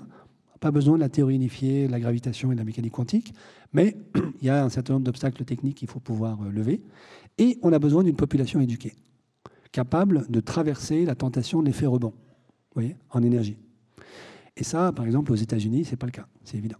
Là, on a une population sous-éduquée euh, pour qui il faudra des décennies avant qu'elle accepte de se déprendre de sa fascination pour la consommation d'énergie. Moi, j'ai l'illusion de croire que les Européens, eux, ils en sont capables. Les Japonais aussi. Voilà. C'est pour ça que je crois beaucoup à l'Europe et au Japon comme les deux régions capables de lancer la transition. Mais vous voyez, ça veut dire que les petits gestes du quotidien, euh, j'en parle pas beaucoup dans mes conférences, mais de mon point de vue, sont centraux. Il n'en demeure pas moins que malheureusement, ça ne suffit pas du tout. Parce que quand vous voyez l'énormité de ce qu'il faut dépenser en infrastructure verte, quand vous voyez l'énormité du chantier qui est le réaménagement du territoire français, vous voyez bien que mes petits gestes à moi, euh, quand je me brosse les dents, ça ne suffit pas. C'est indispensable, c'est nécessaire, mais non suffisant. Donc il faut les deux. Il faut un processus bottom-up, comme on dit en, anglais, donc euh, décentralisé, participatif, des communautés locales qui s'organisent. Et ce que je constate pas à Paris, mais en province, il y a plein d'initiatives magnifiques qui se prennent un peu partout. Et il faut en même temps des décisions fortes au niveau politique, au niveau français, au niveau européen, pour engager la transition. Très honnêtement, je ne les vois pas beaucoup, ces, décisions fortes, même si je sais très bien que le ministre Nicolas Hulot, que je connais très bien, qui est un ami, fait absolument tout ce qu'il peut, mais il a beaucoup de contraintes. Euh, et je crois qu'il est très très urgent maintenant qu'on accepte de remettre sur la table un certain nombre de tabous chez nous, notamment liées au financement. Alors, vous mentionniez euh, l'initiative qu'a prise euh, Pierre Larouturou, que je connais bien, et Jean Jouzel, qui est un ami, grand climatologue, qui a été le président du GIEC pendant des années, au moment où le GIEC a reçu le, prix Nobel. Donc, vous pourriez dire Jean Jouzel, c'est quelqu'un qui a reçu le prix Nobel. Bon, c'est un, grand monsieur. Donc, Jean et Pierre ont repris, en fait, une idée que j'avais poussée moi-même il y a 5-6 ans, qui est de dire, au fond, on pourrait utiliser la planche à billets pour financer la transition. Ça, c'est le fameux, euh, si vous voulez, c'est c'est cette slide-là, hein. c'est-à-dire euh, la BCE crée des milliers de milliards pour sauver les banques, pourquoi pas euh, le faire pour euh, sauver la planète? Là-dessus, il faut. Donc, je, développe quand même en une minute cet aspect parce qu'il il me paraît central. il faut comprendre premièrement que la création monétaire, ce n'est pas l'œuvre du diable, contrairement à ce qu'on pourrait croire. Hein. Si, vous parlez avec des journalistes, très souvent, donc pas ma, voisine de droite qui est éduquée, mais il y a des journalistes qui n'ont pas le temps de se former, qui croient que la planche à billets, c'est vraiment le péché absolu. Euh, parce que la planche à billets, ça crée forcément de l'inflation, parce que l'inflation d'aujourd'hui, c'est l'hyperinflation de demain, et parce que l'hyperinflation de demain, c'est Adolf Hitler au pouvoir après-demain. Vous avez cet enchaînement causal qui traîne dans la tête de beaucoup de gens. Et euh, nos amis euh, professeurs d'économie euh, peuvent en témoigner, euh, s'ils pensent le contraire, qu'ils me le disent, mais je crois que ça traîne dans la tête de beaucoup de gens. Tout ça est faux. La création monétaire n'est pas ipso facto inflationniste. Les banques privées, BNP, Société Générale, Crédit Agricole, euh, Banque Populaire, Caisse d'Épargne, Natixis, etc., créent de la monnaie tous les jours. Quand vous allez emprunter de la monnaie auprès de votre banquier, il crée de la monnaie. Il utilise la planche à billets. Simplement, il ne vous le dit pas. Mais il le fait quand même. Et ça fait partie du boulot d'un banquier. C'est pour ça que le banquier reçoit de l'État une délégation pour avoir le droit de créer la monnaie. Donc si la création monétaire était ipso facto inflationniste, il faudrait fermer toutes les banques demain matin. Donc la création monétaire n'est pas ipso facto inflationniste. Deuxièmement, la création monétaire, elle est inflationniste si on fait n'importe quoi avec l'argent qu'on a créé. Alors pour, que vous, pour le comprendre, imaginez-vous une balance avec mes deux bras. Sur le côté droit de la balance, mon bras droit, vous avez la quantité de monnaie en circulation. vous savez que la monnaie aujourd'hui, c'est essentiellement des opérations d'écriture sur des logiciels, dans les ordinateurs, mais imaginons, pour faire image, que ce soit une masse de billets, une montagne de billets. Et puis à gauche, vous avez le gâteau de l'économie France. le niveau général des prix, ce qui détermine l'inflation, c'est le rapport entre les deux, puisque vous avez cette quantité de monnaie pour acheter et vendre ce gâteau, l'économie réelle France. si je crée de la monnaie, j'augmente la quantité de monnaie en circulation, je fais grandir la montagne de billets qui est à ma droite. Si j'utilise cette monnaie pour faire n'importe quoi, que ça ne crée pas de la valeur économique, donc ça n'augmente pas la taille du gâteau France, ben oui, c'est vrai, les prix vont augmenter. Et c'est bien ce qui s'est passé euh, avec la bulle immobilière juste avant la crise de subprime, avec euh, des, villages entiers en Andalousie qui ont été construits sur du crédit euh, qui n'avait aucun sens, puisqu'il n'y avait personne pour habiter ces villages. C'est des villages fantômes aujourd'hui. Donc ça, ça a fait flamber le prix de l'immobilier, mais ça n'a pas créé de valeur. donc, si je crée de la monnaie qui est jetée par la fenêtre, et donc la taille du gâteau France n'augmente pas, ça fera de l'inflation. En revanche, si je crée de la monnaie qui est investie dans des activités économiques qui augmentent la taille du gâteau France, il n'y a aucune raison pour que le niveau général des prix augmente. voyez? Donc la création monétaire n'est pas un facteur inflationniste, ce n'est pas vrai. Troisièmement, l'inflation n'est pas toujours l'hyperinflation. Pendant les 30 glorieuses, on a eu des taux d'inflation tout à fait significatifs, quelquefois à deux chiffres. Ça n'a pas empêché la France de se reconstruire en une génération. Quatrièmement, l'hyperinflation, ce n'est pas Adolf Hitler au pouvoir demain matin. L'hyperinflation allemande, c'est 1923. Adolf Hitler, c'est 1933. Il y a des gens qui confondent, y compris les économistes. Hein. Euh, il y a dix ans entre les deux. Adolf Hitler arrive au pouvoir en 1933 à cause non pas de l'hyperinflation allemande de 1923, mais à cause de la déflation allemande de 1930 à 1933, c'est-à-dire d'une situation dans laquelle il n'y a plus de croissance, les prix n'augmentent plus, le chômage augmente et les dettes augmentent, en particulier les dettes privées.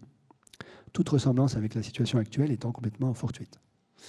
Et à l'époque en Allemagne, de 30 à 33, vous avez un chancelier que tout le monde s'est dépêché d'oublier, qui s'appelle Heinrich Brüning, qui a eu l'idée lumineuse de faire quoi? De l'austérité budgétaire.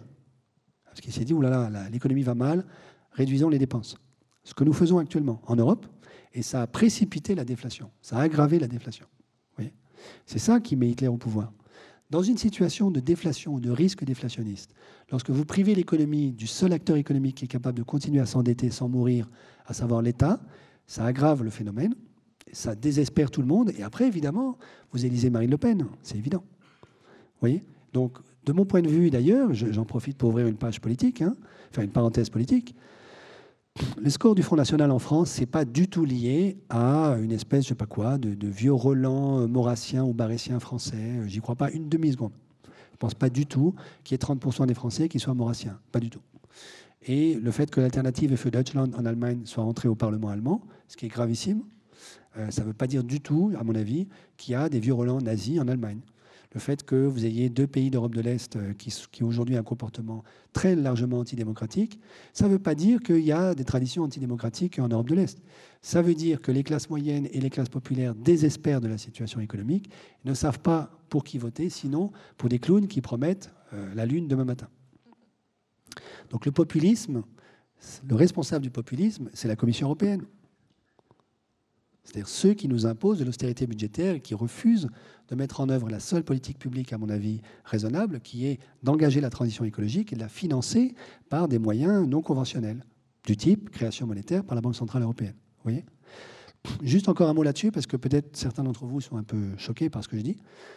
Pour, que vous compreniez bien pourquoi la déflation, on en sort uniquement, enfin pas uniquement, mais je veux dire, euh, un moyen d'en sortir, c'est la dépense budgétaire. Supposons que dans cette salle, nous soyons tous l'économie France. Nous avons tous beaucoup de dettes privées. Hein, le grand problème de la zone euro et de la France en particulier, ce n'est pas la dette publique. La dette publique en France, c'est 100% du PIB. Bon, c'est beaucoup, d'accord, c'est pas bien, ce serait mieux d'en avoir moins, mais ce n'est pas non plus la mort du petit cheval. Et la dette publique en particulier n'a jamais provoqué la déflation. En revanche, nous avons beaucoup de dettes privées, plus de 130% de la dette, de dette privée, 130% du PIB français en dette privée. Les acteurs les plus endettés, au passage, ce sont les banques. Mais ça, personne n'en entend jamais parler. Euh, supposons qu'on se dise l'urgence est, au désendettement, au deleveraging, comme on dit en anglais. Donc tout le monde, vous et moi, essaye de se désendetter à toute vitesse. Donc admettons que ma voisine de droite, qui est plus maligne que les autres, euh, réussisse à réduire sa dette personnel, privé. Et admettons, pour avoir des chiffres simples en tête, que sa dette nominale ce soit 100 et qu'elle arrive à baisser sa dette de 90. Comment on fait pour baisser sa dette? Ben, On vend ses actifs, on récupère du cash, des liquidités et on rembourse sa dette. Donc en fait, tout le monde est vendeur de ses actifs, quels que soient les actifs que vous possédez, financiers, immobiliers, autres. Euh, et certains, les plus malins, arrivent à baisser leur dette, admettons, de 190. Mais si nous sommes tous en même temps vendeurs de nos actifs, le prix, le niveau général des prix des actifs va s'effondrer. Il n'y a plus d'acheteurs. Admettons que dans le même temps, le niveau général des prix est baissé de 15%. Hein, donc ma voisine a réussi à baisser sa dette de 100 à 90, mais le niveau général des prix a baissé de 15%. À la fin de la journée, qu'est-il advenu? La, dette réelle de ma voisine a augmenté. Sa dette nominale a baissé de 10%, le niveau général des prix a baissé de 15%, donc la dette réelle a augmenté. Et donc vous voyez que c'est le problème du hamster, c'est que dans, une situation de déflation, si nous essayons tous simultanément d'être vertueux, ça aggrave le mal. Le seul acteur économique qui peut continuer de dépenser et empêcher le niveau général des prix de baisser, c'est l'État, parce que lui, il peut, avoir 110% de, du PIB de dette publique il n'est pas mort demain matin. Le Japon, aujourd'hui, a plus de 250% de son PIB sous forme de dette publique. Les Japonais ne sont pas morts. Hein. Ils vont mal, mais ils ne sont pas morts. Et donc, de mon point de vue, la priorité des priorités, c'est que l'État continue de dépenser pour permettre au secteur privé français de se désendetter. Quand le secteur privé français se sera suffisamment désendetté, il pourra recommencer à investir dans quoi? La transition écologique. Et dans quoi l'État doit-il dépenser aujourd'hui? Pas pour faire des, ronds-points, mais pour financer la transition écologique. Voyez? Et donc, de mon point de vue, elle est nécessaire à la fois à cause du dérèglement climatique, à cause de l'effondrement de la biodiversité, mais aussi à cause de la situation macroéconomique dans laquelle nous sommes plongés aujourd'hui. Ça va? Et donc, euh, moi, je soutiens complètement des initiatives comme celle de Pierre Larouturou. En fait, je l'ai fait moi-même depuis 6 euh, ou 7 ans, euh, comme celle de Pierre et de, Jean Jouzel. Ça va? La troisième question, c'était sur le bouton. Le bouton. Alors, je vous avoue que malheureusement... Et on va finir là-dessus. J'avoue que je ne sais pas. Il faudra regarder. mais je ne crois pas que je le vois. Peut-être qu'on le voit. Attendez, je vais vous dire. si on voit le bouton en bas à gauche. Euh, mais si vous voulez, je chercherai et je transmettrai l'information aux organisateurs de la, de la journée pour que vous sachiez où est le bouton. Vraisemblablement, le il est, euh, il est quelque part par là. Quoi. c'est une réussite. C'est plutôt une réussite, mais il faut quand même regarder de près. Hein. Bon, c'est pas parce que le bouton a renoncé au PIB, vous savez bien, hein, il a un bonheur national brut plutôt qu'un PIB. Ça ne veut pas dire que tout aille bien pour les Bhoutanais aujourd'hui. Hein. Eh ben, merci beaucoup. Je suis désolée, on n'a on a, on a pas le temps pour d'autres questions. Donc euh, voilà, donc on applaudit chaleureusement Gaël Giraud pour ce brillant exposé. Merci à vous, merci à vous et, euh, et d'autres débats suivent cet après-midi.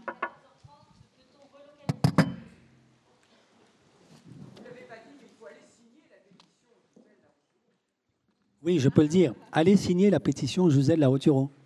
Je vous encourage, je l'ai fait moi-même. Donc, euh, faites-le.